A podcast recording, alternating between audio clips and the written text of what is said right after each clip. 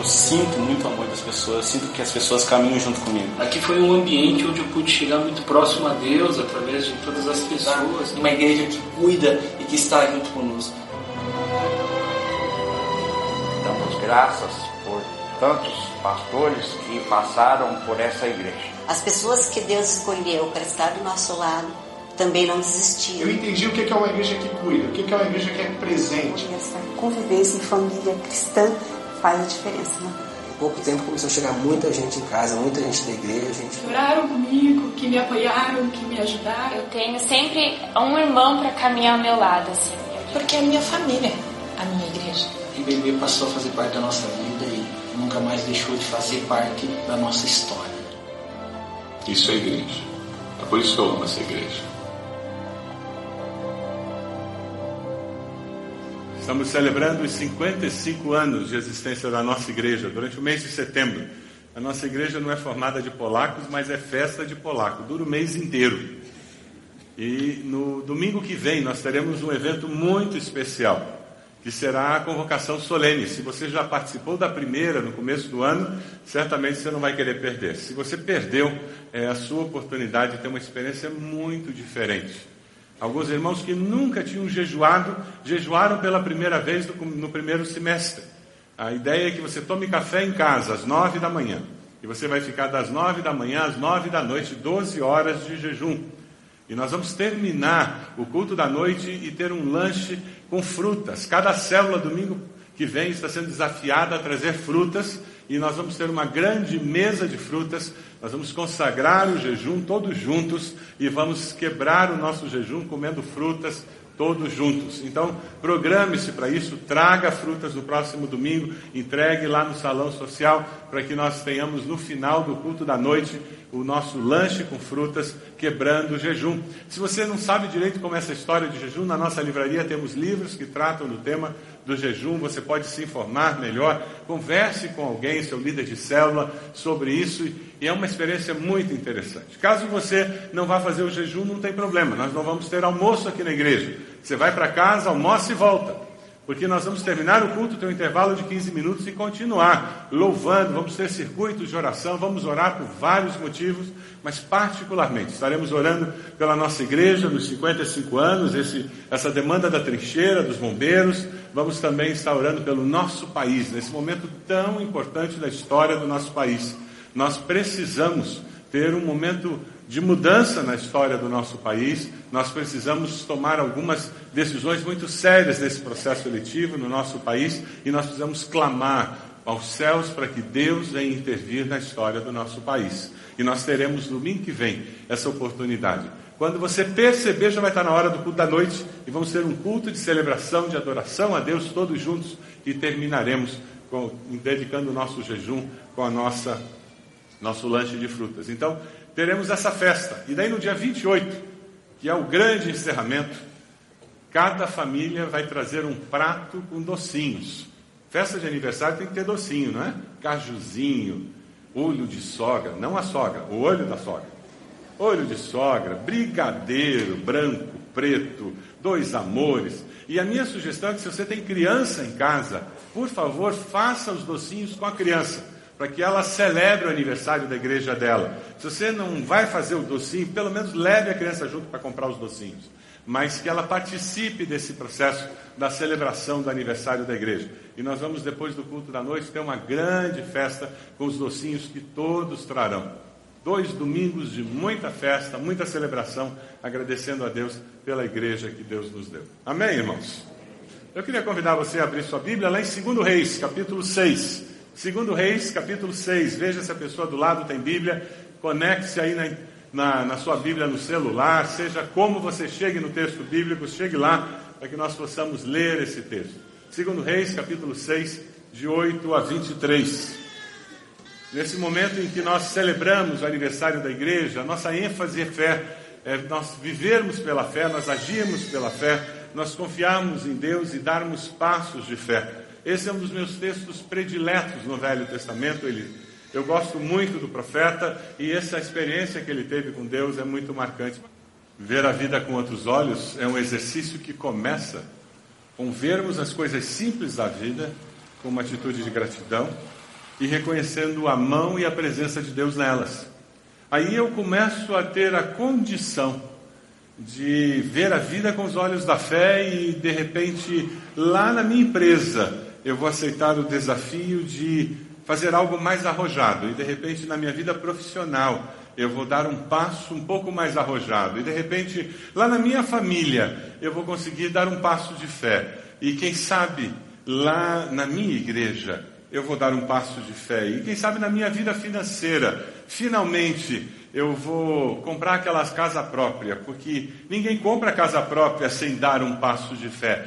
E porque eu enxergo nas coisas simples a coisa normal, cotidiana, a mão de Deus, a beleza do agir de Deus, da manifestação de Deus. Agora fica mais fácil eu confiar que Deus também se manifestará naquilo que é sobrenatural.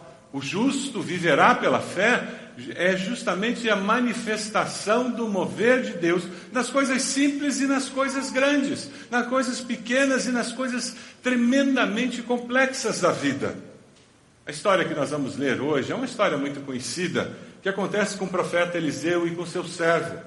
Eles estavam enfrentando uma dificuldade incrível e foi necessário que aquele servo de Eliseu visse além do que o olho humano conseguia ver, para que ele pudesse entender que Deus estava no controle da história da sua vida.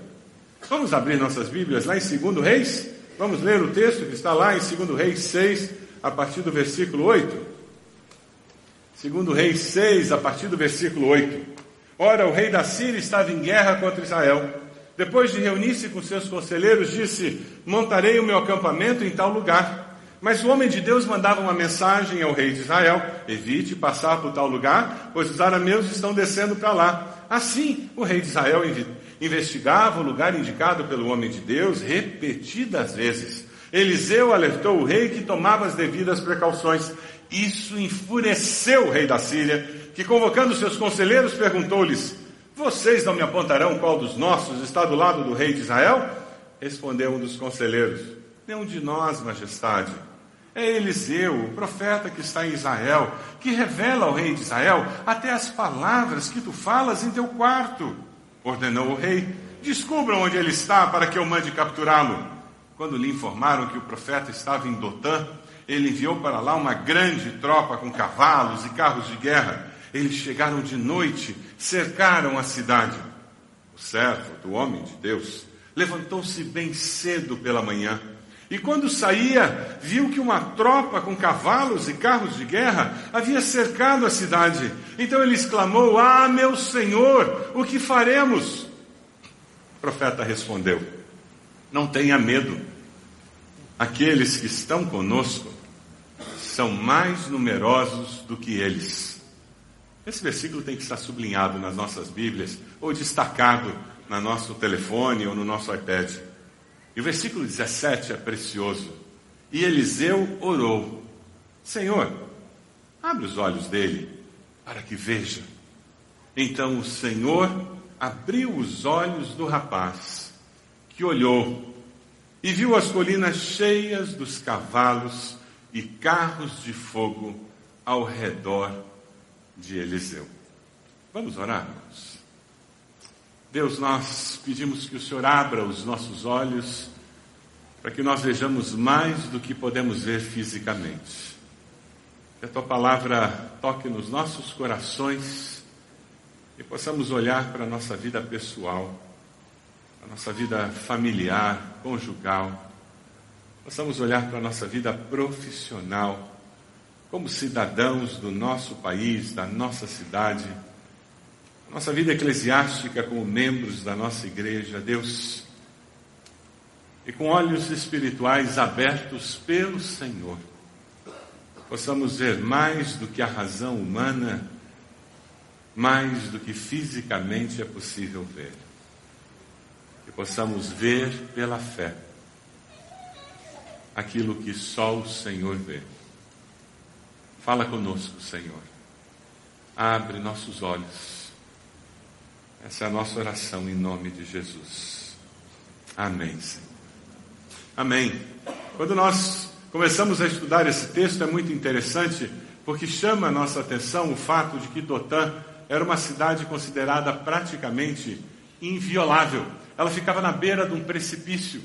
Ela só tinha uma entrada. Era a cidade ideal para alguém se esconder no meio de uma guerra. Ela só tinha uma maneira de entrar e sair. E foi justamente para lá que Deus mandou Eliseu. E foi justamente para lá que Deus mandou os exércitos da Síria. Por um lado, você tem um, um rei todo-poderoso que controlava as nações naquele tempo. Do outro lado, você tem um profeta. Um profeta que ouvia a voz de Deus e que avisava o rei de Israel e o rei fugia. O interessante é que naquela noite, Deus esqueceu de avisar Eliseu para onde ia o exército. Para que ele pudesse sair antes do exército chegar. Curioso isso, né? É interessante porque Deus não avisou sobre a chegada do exército. Eliseu nos mostra que existe uma realidade sobrenatural que transcende a realidade humana. E que Deus não está a nosso serviço. Nós é que servimos a Deus. Mas uma coisa fica muito clara nessa experiência. Eliseu via mais do que o exército da Síria. Ele via o exército do Senhor. Quando você enfrenta as dificuldades da vida, quando você enfrenta as adversidades, você consegue enxergar o cuidado e a proteção do Senhor no meio daquela adversidade? Ou você consegue se identificar com aquele servo que diz: Ai, meu Senhor, o que faremos? Você já percebeu que muitas vezes nós oramos por alguém e Deus cura aquela pessoa? E você já percebeu que muitas vezes nós oramos por alguém e Deus não cura aquela pessoa? Já percebeu que às vezes nós oramos por um problema e aquele problema é resolvido assim, num estalar de dedos? Você já percebeu que algumas vezes nós oramos e o problema persiste por anos a fio? Deus não está a nosso serviço. Nós é que servimos a Deus. Essa experiência de Eliseu nos ajuda a enxergar que não é porque Deus estava avisando Eliseu sobre os ataques do rei da Síria e protegendo o exército de Israel, que Deus ia continuar fazendo aquilo o tempo todo. Existem propósitos de Deus que transcendem a nossa capacidade humana de entender. Porque Deus é muito maior, infinitamente maior do que nós. Nós sabemos o que queremos. Que a prefeitura não construa a trincheira aqui. E nós cremos que é isso que Deus quer. Mas será que é? Minha oração tem sido: Deus, tem muita gente por aí dizendo que nós nunca vamos conseguir mudar a ideia do IPUC. Eu já ouvi gente dizer que nem adianta orar. De uma maneira a pessoa está dizendo, nem Deus muda o IPUC. Eu gosto disso. Eu adoro quando isso acontece. E a minha oração tem sido, Deus, se o Senhor vai levar glória nisso, estou dentro. Se Deus vai ser glorificado, estou dentro. Igreja da Capunga no Recife iam construir uma série de viadutos e a igreja ia ficar debaixo dos viadutos. Não apenas a igreja estava incomodada, vários negócios, foi um movimento na cidade do Recife. Teve um mover de Deus que fez com que a história dos viadutos se transformasse na questão da candidatura do governo do estado na cidade.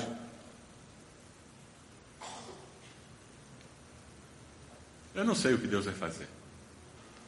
Mas se vai ter viaduto na minha cabeça, se vai ter trincheira debaixo dos meus pés, aí eu vou lutar. que Deus me deu discernimento para entender aquilo que prejudica. E essa convicção eu tenho. Você tem? Então nós temos que lutar. Sabe, eu creio que Deus pode mudar essa história. E Deus pode ser honrado através disso. E é por isso que nós estamos lutando. Estamos indo ao Ministério Público. Possivelmente nós vamos entrar até com uma ação na justiça. lutando pelos nossos direitos como cidadãos que pagam os impostos, e que deveriam ter sido ouvidos antes de ter qualquer movimento. Mas sabe quando eu penso na minha vida particular, quantas vezes eu já disse, ai Senhor, o que, que eu vou fazer agora? Você já fez essa pergunta também? Quantos aqui já fizeram essa pergunta? Ai, que bom, eu não estou sozinho. Não sou só eu. Quantas vezes a gente faz isso? Ai, Senhor, e agora o que, que eu faço? E como é bom quando nós verbalizamos a aflição da alma, a dúvida da alma, o desespero. Nós temos um Deus que ama nos ver sinceramente derramando a nossa alma diante dele, porque nesse momento nós estamos dando espaço para que ele nos acolha, para que ele nos abrace, para que ele nos conforte e ele possa abrir nossos olhos para ver mais do que o que está diante dos nossos olhos. Vamos ler juntos esse texto, lá de 1 Samuel 16, 7. Vamos lá? O homem vê o que está diante dos olhos, mas Deus vê, Deus vê o coração. Deus vê mais do que nós. Diz para a pessoa do lado aí: Deus vê mais do que você. Você está vendo aquele filho rebelde que está questionando tudo o que você diz e Deus está vendo o coração dele. Qual é a origem daquela rebeldia? Você vê aquela situação no emprego que está um ambiente muito ruim e Deus está vendo o coração das pessoas, o que está gerando aquele ambiente ruim. Deus vê mais do que nós. E sabe, a palavra de Deus nos diz que além de ver mais do que nós, Deus sabe mais do que nós. Vamos dizer juntos Isaías 55? Vamos lá? Pois os meus pensamentos não são os pensamentos de vocês, nem os seus caminhos são os meus caminhos, declara o Senhor. Assim como os céus são mais altos do que a terra, também os meus caminhos são mais altos do que os seus caminhos, e os meus pensamentos mais altos do que os seus pensamentos. Deus sabe mais do que nós. Diz para a pessoa do lado: Deus sabe mais do que você. Alguma dúvida? Deus sabe mais do que você. Os discípulos estavam no, no barquinho, tudo tranquilo no Mar da Galileia, e o Mar da Galileia é assim, tudo calmo, e de repente fechou o tempo, de repente começou a ventar, e de repente fechou a tempestade. Eles ficaram desesperados, e agora? E nem Jesus nós temos aqui. Da outra vez ele nos safou. Ele estava dormindo, a gente acordou, ele acalmou e agora ele não está aqui. Nós estamos perdidos, nós vamos, vamos virar o barco, a gente vai afundar. Como é que vai ser isso? Eles não estavam vendo onde Jesus estava. E eles não sabiam o que estava para acontecer. Eles não podiam fazer a menor ideia. Quem sabe você está numa situação assim, com um barco no meio da tempestade. Você não está vendo o que Deus está fazendo você não tem a menor ideia do que vem depois.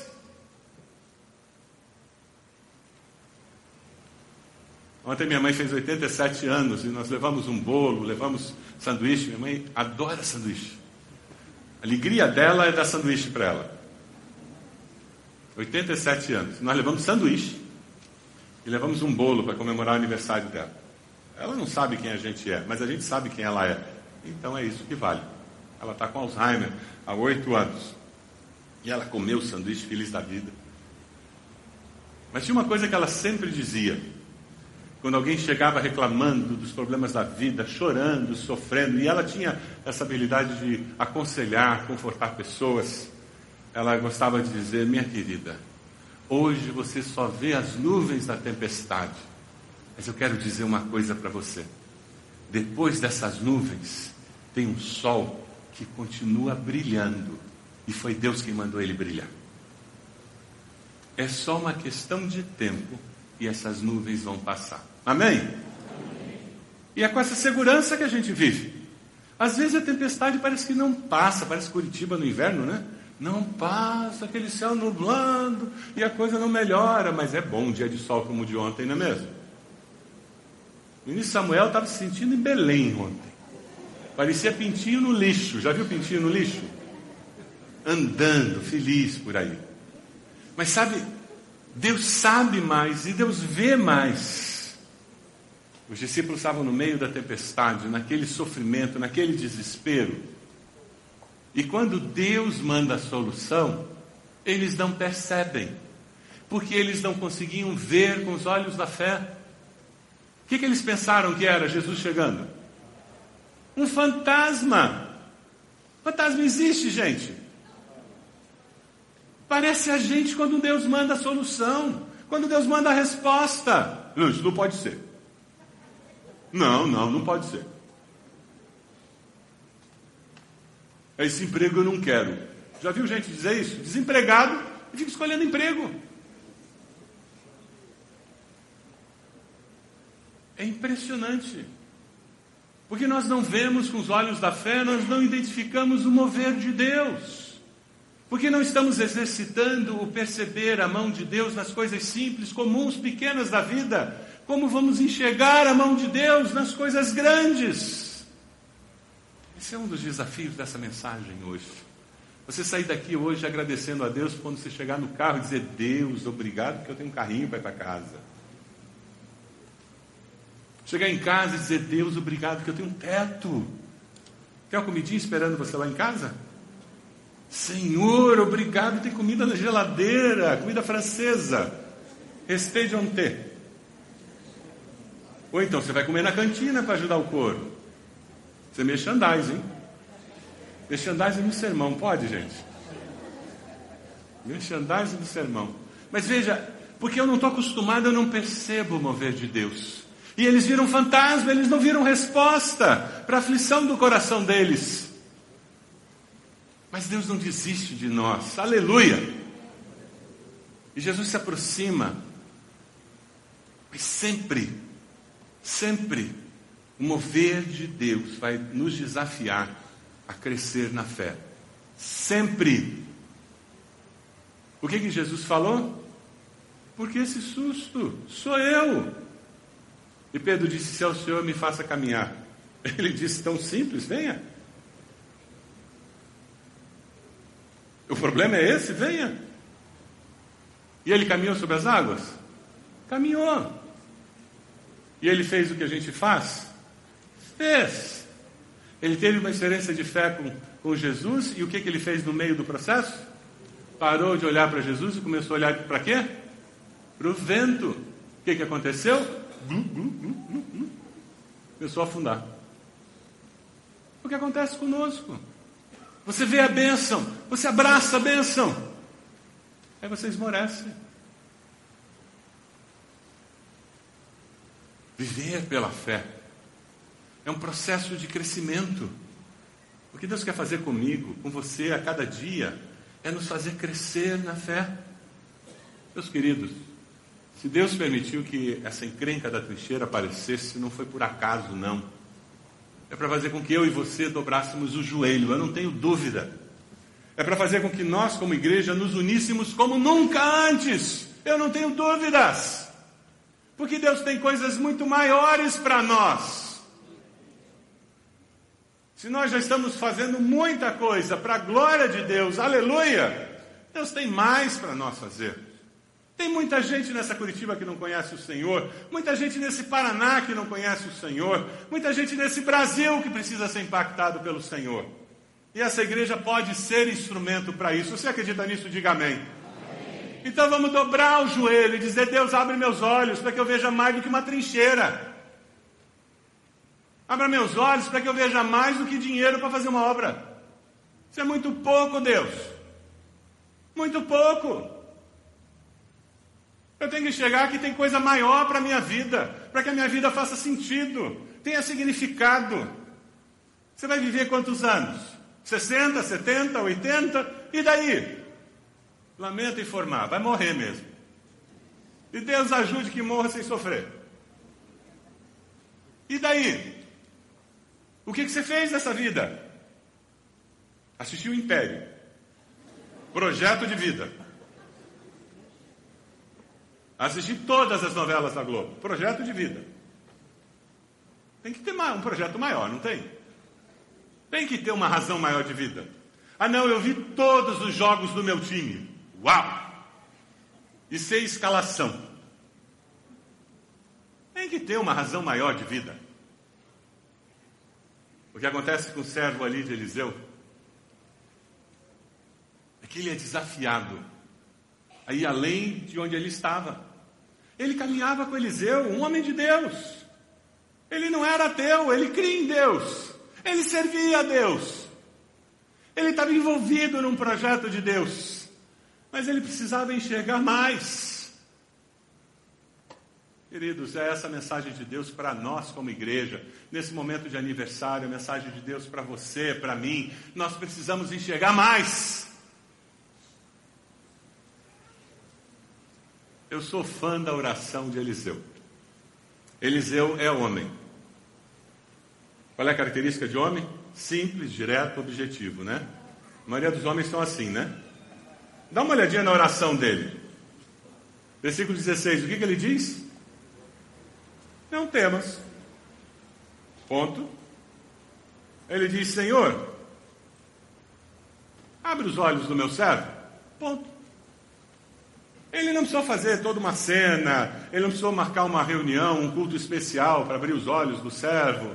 Ele não teve que passar por uma liturgia, determinada liturgia, não teve que cantar dez cânticos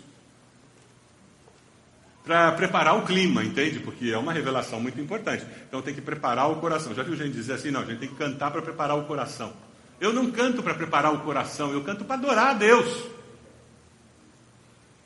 E às vezes tem período de louvor que não prepara o coração, atrapalha o coração. Eu já participei de cultos que o período de louvor atrapalhou o coração. Graças a Deus não é o caso da nossa igreja. Mas o culto é um todo. O período de louvor não é para preparar o coração. O que antecede a mensagem é culto a Deus. Como a mensagem é culto a Deus. E tudo isso faz parte do que nós fazemos para adorar a Deus. E é interessante porque Eliseu vira para o servo e diz: Não temas. Olha para a pessoa do lado e diz: Fica frio. Essa é a versão moderna do versículo. Fica frio. Pode confiar. Pode confiar. Você está com problema no casamento, fica frio. Não temas.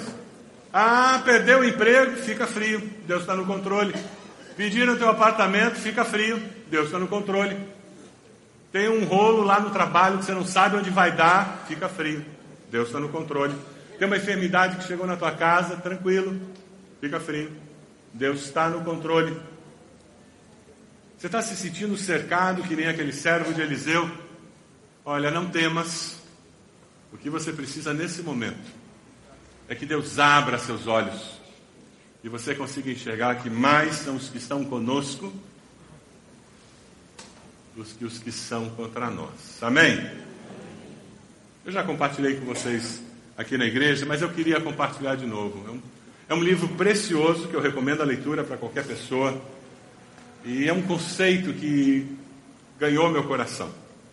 Eu já compartilhei em várias situações aqui na igreja, tem vários sermões meus que eu uso isso. O Francis Schaeffer, no livro dele, Verdadeira Espiritualidade, é um livro básico da vida cristã, é um clássico. Ele conta uma ilustração que é muito preciosa. Ele diz que quando eu e você nascemos das nossos pais, nós nascemos nesse mundo natural, regulado por leis humanas, físicas, biológicas, e nós vivemos nessa cadeira do natural e crescemos. É 9,8 metros por segundo ao quadrado, pum, por isso que a gente fica grudado no chão, você não passa por uma parede, que dois corpos não ocupam o mesmo lugar no tempo e no espaço, por isso a gente não passa por uma parede. Tem leis físicas que regem a nossa vida, tem leis biológicas que regem o nosso corpo. É, tudo faz parte desse mundo natural em que a gente vive. E ele diz que quando nós nos convertemos, Efésios fala sobre isso, que nós somos assentados nas regiões celestiais em Cristo Jesus. Ele diz que nós somos assentados na cadeira do sobrenatural. A partir daquele momento em que você aceita Jesus como Salvador.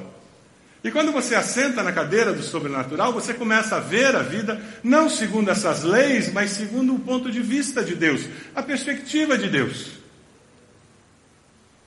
Aí você vê a vida diferente. É o que Eliseu está dizendo para o servo dele. Senhor, abre os olhos para ele ver a realidade espiritual. Ver o mundo como Deus vê. E o caminhar com Cristo, o discipulado cristão, o participar do CFI, o fazer vida na vida com alguém, o fazer parte de uma célula, são estratégias que a nossa igreja tem usado para que, para que nós cresçamos nessa vida cristã, amadureçamos, amadureçamos e a gente consiga enxergar a vida desse ponto de vista de Deus. Porque é pelo conhecimento da palavra, pela vivência em comunidade que a gente amadurece na fé.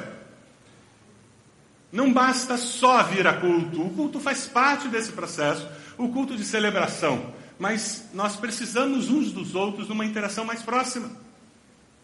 E você está vendo lá do ponto de vista de Deus, e é uma maravilha, só que o Francis Schaeffer diz, só que muitos de nós, por tantos anos, nós caminhamos na cadeira do natural, assentados ali, e nós conhecemos tantas pessoas que estão assentados nessa cadeira, infelizmente, muitos de nós em determinado momento da vida cristã, descemos para a cadeira do natural.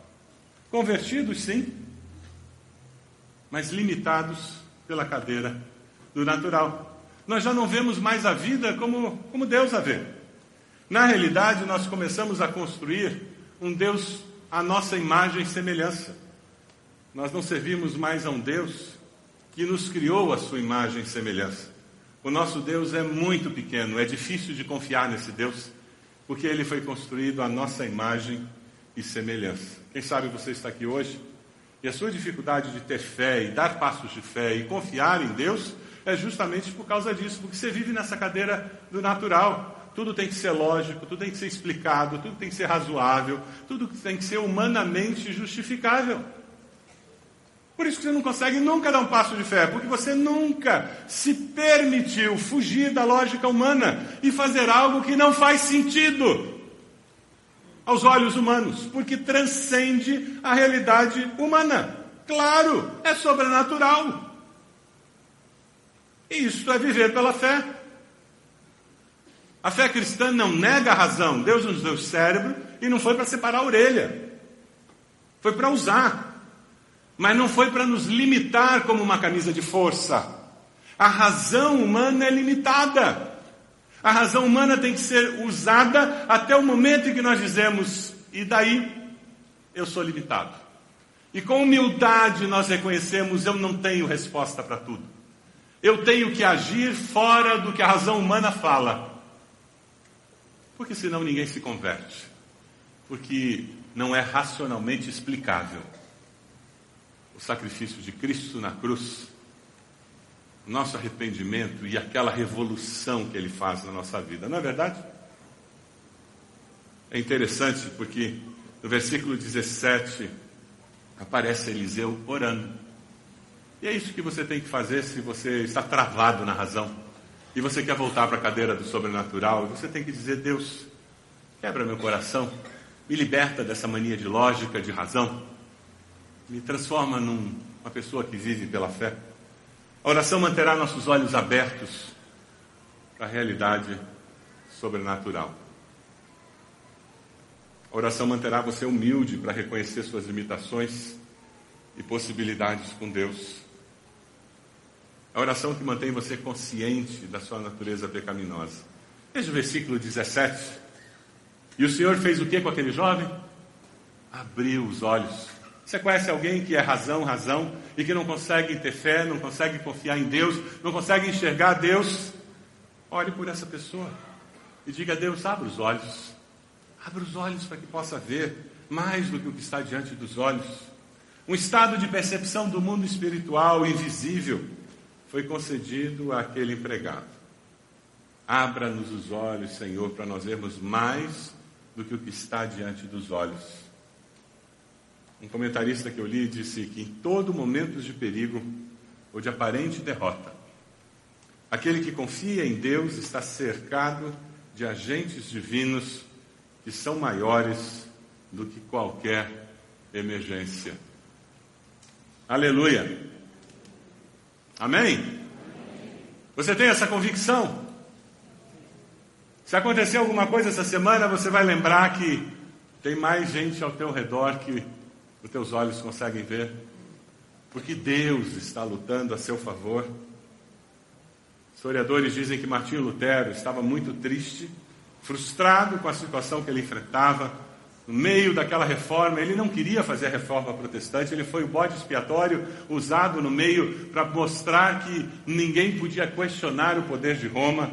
O que ele fez na capela de colocar aquelas teses para serem discutidas era um procedimento acadêmico que acontecia no mundo da época, em todos os lugares. Mas ele foi escolhido como bode expiatório para mostrar o que tinha que ser feito. E o que foi que aconteceu? Martinho Lutero, desesperado, correndo risco de vida. Ele numa torre, isolado, ele começa a orar ao Senhor e ele vê um céu estrelado com a lua e Deus fala com ele dizendo: Você vê alguma pilastra sustentando as estrelas? Sou eu quem a sustenta no, no universo. Você vê alguma coluna sustentando a lua? Sou eu quem a mantém no lugar. Se eu mantenho o universo onde ele está, por que não sustentaria você? A vida que agora vivo na carne, vivo pela fé no Filho de Deus. Você está vivendo pela fé? Abra os olhos da fé e confesse Jesus como Salvador. Você quer pedir a Deus que o ajude a, pela fé, confiar no Senhor, entregar sua vida a Ele e dar passos de fé na sua vida profissional, na sua vida familiar? Quem sabe o Espírito de Deus está mostrando claramente para você uma situação na sua vida pessoal onde você precisa dar um passo de fé. Eu queria desafiar você a hoje dizer: Deus, hoje eu estou decidindo que eu vou dar um passo de fé, confiando no Senhor. Quem sabe existe alguém que tem negado a Deus e tem falado isso para você. E você precisa colocar essa pessoa diante do Senhor dizendo: Deus, eu quero pedir em nome de Jesus que o Senhor abra os olhos para que essa pessoa veja mais do que está diante dos olhos. Que o Senhor remova essa cegueira espiritual no coração dessa pessoa. Vamos nos colocar de pé.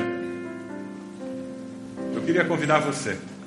Está tomando uma decisão de fé, de renovar seu compromisso de fé com o Senhor.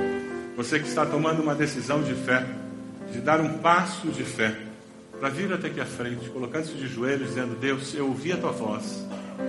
Eu vou tomar um passo de fé lá na minha família, lá na minha casa. Eu vou dar um passo de fé lá no meu trabalho, Deus. Eu vou dar um passo de fé com relação à minha igreja. Eu vou dar um passo de fé com relação à amizade que eu tenho lá na minha célula, ou um colega de trabalho que eu tenho, um vizinho. Deus, eu preciso firmar o meu pé. Venha até aqui à frente, coloque-se de joelhos e nós vamos abençoar você, vamos orar por você nessa decisão tão importante da sua vida decisão de dar um passo de fé, dizendo: Deus, renova, me ajuda a enxergar mais do que o que está diante dos meus olhos. Existe uma barreira, algo que tem impedido você de experimentar o mover de Deus na sua vida, na sua família. Venha até aqui, nós queremos orar por você. Nós queremos que você tenha a vitória que aquele servo de Eliseu teve. E ele enxergou e o coração dele se aquietou, porque ele viu mais do que estava diante dos olhos. Enquanto nós cantamos, pode chegar, pode chegar, pode vir aqui à frente. Várias pessoas já estão vindo. Pode vir, venha colocar-se de pé, de joelhos aqui, diante do Senhor.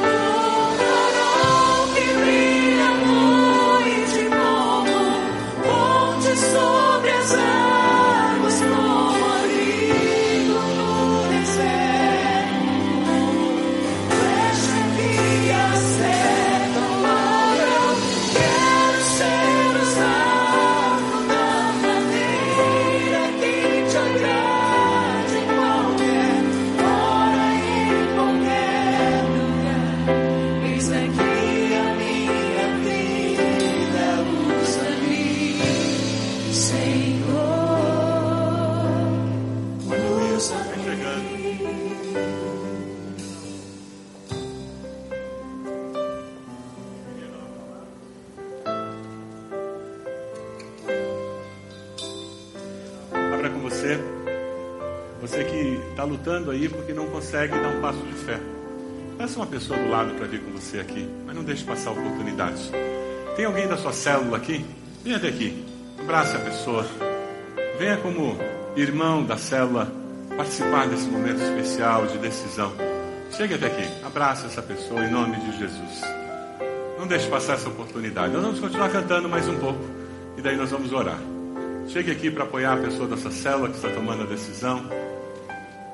E venha você também, se Deus está falando no seu coração. Lá da galeria, alguém que está se sendo tocado pelo Senhor, chegue aqui. Estamos esperando você. Vamos cantar mais um pouco.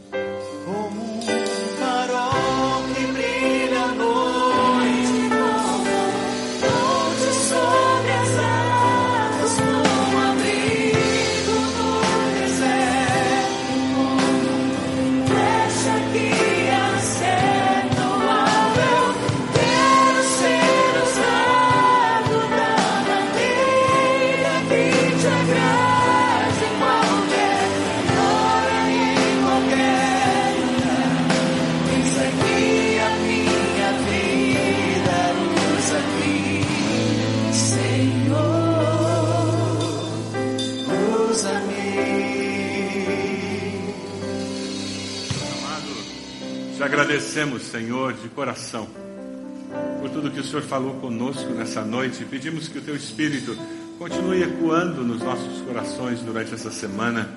E lá na célula, quando falarmos de fé e falarmos sobre a necessidade de aceitarmos desafios de fé, que no compartilhar, no conversar, a nossa fé seja reafirmada, fortalecida pelo Teu Santo Espírito.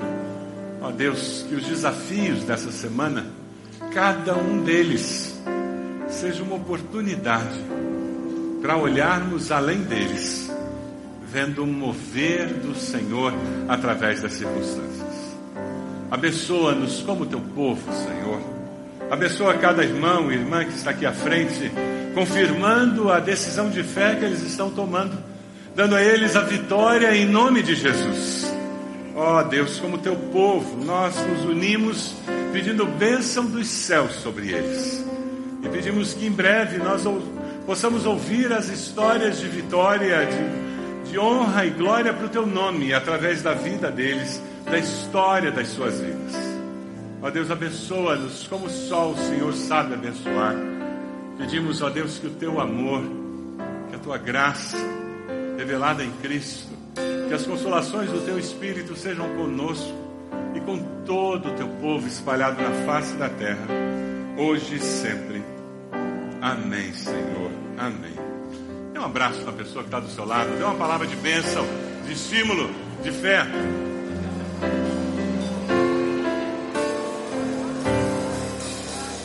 Sonda-me,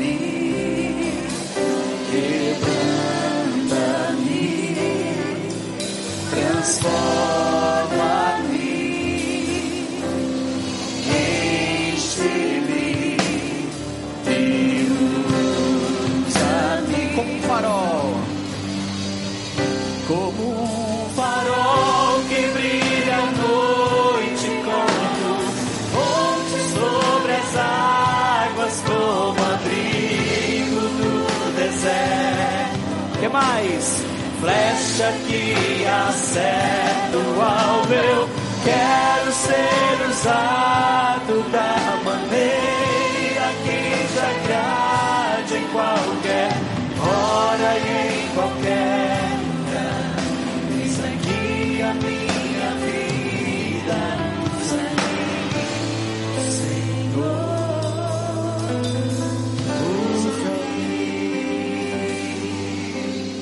Aleluia.